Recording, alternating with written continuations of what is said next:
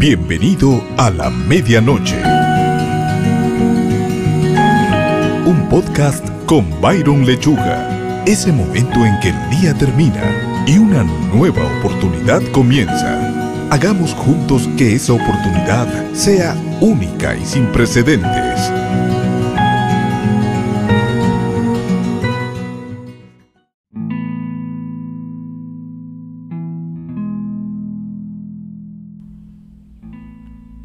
El accidente. Bueno, yo le llamé así a este nuevo episodio porque hay un tipo de trauma que sucede en algunas ocasiones que se han vivido, bueno, ocasiones que uno ha vivido situaciones estresantes o difíciles. No necesariamente estoy hablando del síndrome de estrés postraumático, no, no me estoy yendo a ese extremo todavía. ¿eh? Sino de situaciones, por ejemplo, eh, cuando alguien maneja un vehículo y tiene un accidente, luego de eso tiene ansiedad y miedo, o en algunas ocasiones pues ya no quiere ni volver a manejar. Algo así se relaciona a la historia que yo te voy a contar hoy.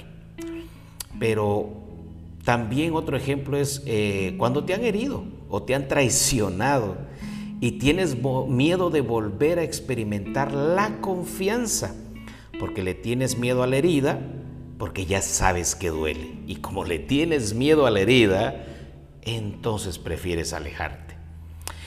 o también en el caso de alguien que tenía una relación con alguien con miras quizás a formalizarse o casarse, y de repente la pareja lo engañó o le mintió, etc.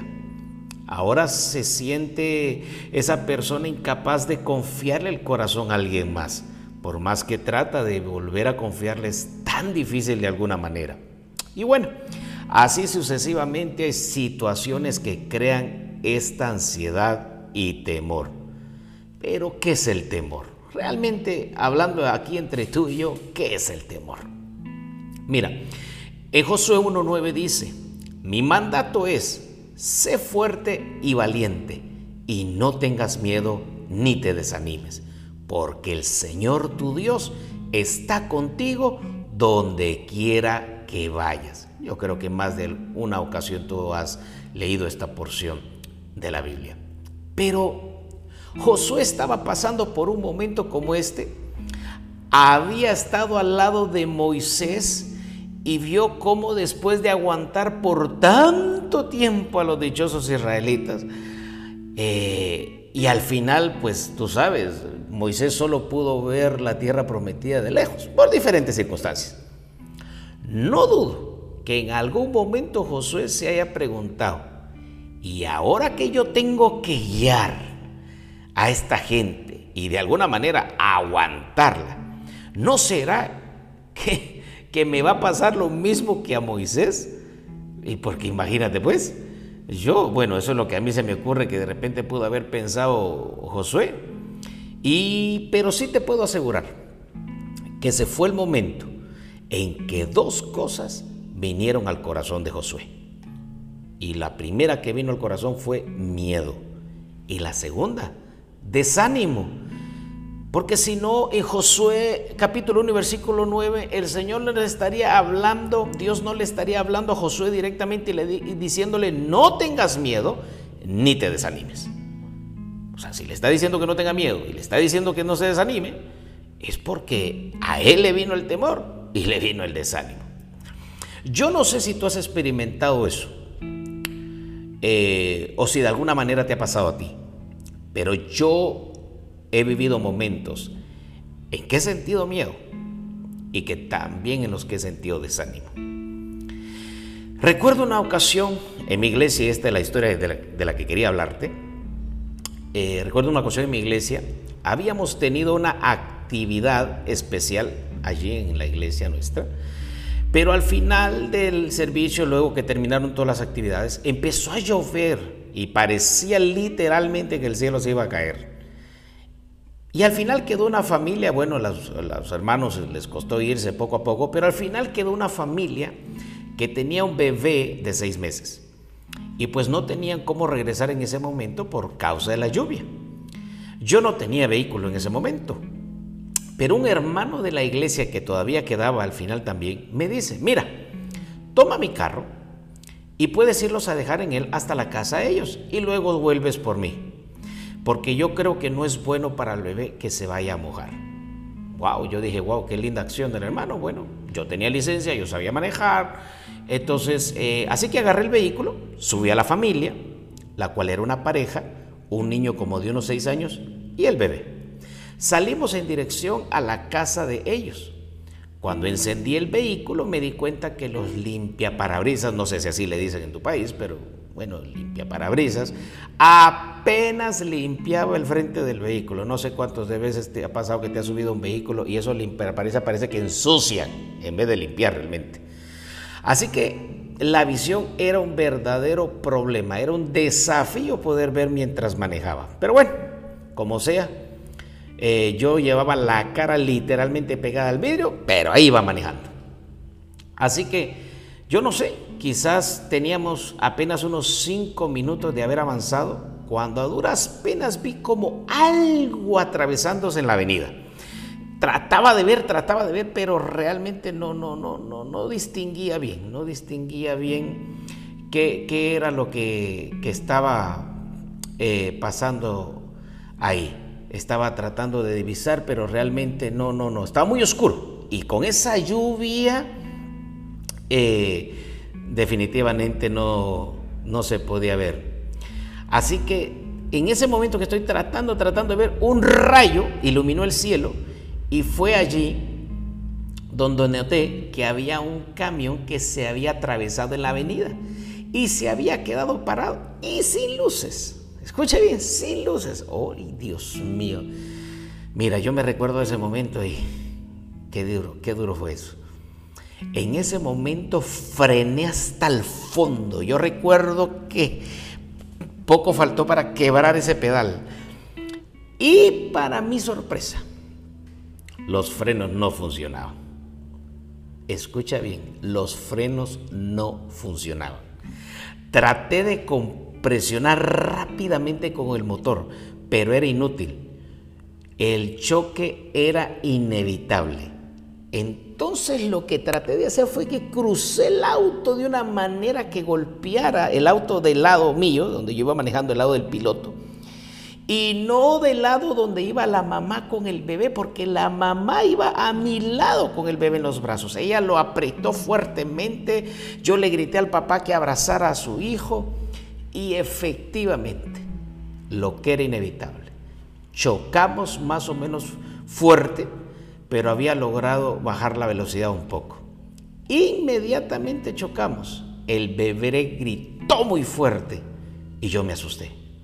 No sé cómo en la desesperación yo salí del vehículo, pateé las puertas, saqué a la familia, aún seguía lloviendo y le arranqué el bebé a la mamá, el cual ya no lloraba, y eso me asustó mucho. Así que yo le quité el bebé a la mamá y me fui corriendo porque estaba oscuro, estaba lloviendo. Yo metí al bebé como en mi pecho y me fui corriendo debajo de un poste de luz porque el corazón literalmente se me estaba saliendo. Pasaban miles de pensamientos por mi cabeza.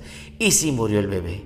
¿Y si el bebé ya no reacciona? Y cuando finalmente llegué debajo de la luz, el bebé iba envuelto en una pequeña manta y la mamá venía corriendo detrás de mí y el papá se desmayó y quedó inconsciente después que lo saqué del auto. Y el otro niño estaba llorando, aparentemente estaba bien. Todo esto hizo que se me olvidara literalmente que yo también estaba bastante golpeado. Y cuando finalmente descubrí un poco al bebé por debajo de mi pecho, porque como te digo, llovía todavía, y ahí debajo de aquel farol de luz, y cuando finalmente moví la manta, oh, es que es increíble recordarme, ese hermoso bebé me regaló una gran sonrisa yo reía y lloraba la misma vez y grité, gracias Dios. Y seguido de esto dije, está vivo, está vivo. Dios mío, yo sentía que el corazón se me iba a salir literalmente.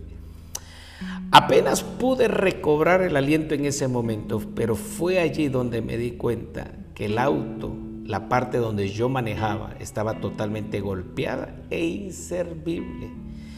Ni siquiera yo sé cómo estaba vivo. Después de este incidente, yo dije, yo ni que me obliguen vuelvo a manejar, ni que me obliguen. Cada vez que me subía a un vehículo las semanas siguientes, tenía como una ansiedad y como que las manos me sudaban. Y oígame, esa era una cosa terrible. Pero fue allí donde no pude seguir con este temor. Yo sentía que, ya no podía más con esto. Y un día un amigo pastor me dijo estas palabras, sentado y, y hablándole un poco del tema. Él me dijo estas palabras. Byron, Dios coloca las mejores cosas siempre al otro lado del temor. Cuando Él me dijo eso, esas palabras impactaron mi corazón y fue ahí donde entendí lo que el temor es capaz de hacernos.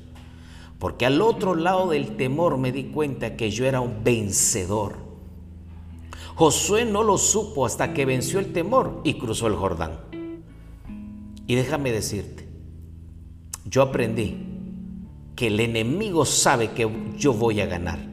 Por eso se esfuerza porque yo no lo sepa. Él sabe que mientras haya temor en mi vida, yo voy a ignorar que soy un vencedor.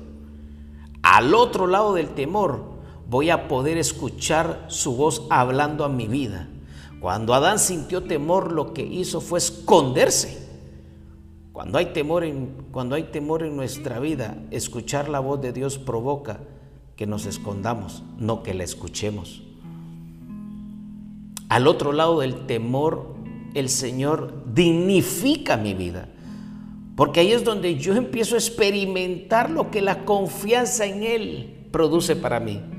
Porque el temor muchas veces hace que incluso neguemos lo que ya sabemos o incluso conocemos. Bueno, le pasó a Pedro. Así como me di cuenta que lo mejor del Señor para mí estaba al otro lado del temor. Y bueno, después de que habían pasado cerca de cuatro meses del accidente, dije, no más, estoy listo para ir al otro lado del temor. No puedo seguir, yo no puedo seguir en esto. Y justo la siguiente semana después que yo dije eso, había que ir a traer a una persona al aeropuerto. Y cuando de repente preguntaron, ¿quién puede ir? yo inmediatamente dije, yo, yo. Pero te voy a confesar una cosa, te voy a confesar una cosa. Me estaban sudando las manos cuando yo dije yo. yo dije yo, pero yo no dije a qué horas a mí se me ocurrió decir que yo. pero dije, yo voy a ir al otro lado. Pero ¿sabes qué es lo increíble de esto? Que una semana después me estaban regalando mi primer vehículo. Qué cosa más increíble. Una semana después me estaban regalando mi primer vehículo y no lo podía creer. Quizás si hubiese sido antes, ni siquiera lo hubiera recibido. ¿Saben por qué? Porque me hubiese ganado el temor o la ansiedad. Pero yo ahora estaba al otro lado del temor y el Señor ahí tenía una bendición preparada para mí. Así que déjame decirte esto. Ve al otro lado del temor de las traiciones que has sufrido. Ve al otro lado del temor de los traumas que has vivido. Ve al otro lado del temor de todo aquello que quiere detenerte. Porque lo mejor de Dios está esperando por ti al otro lado del temor.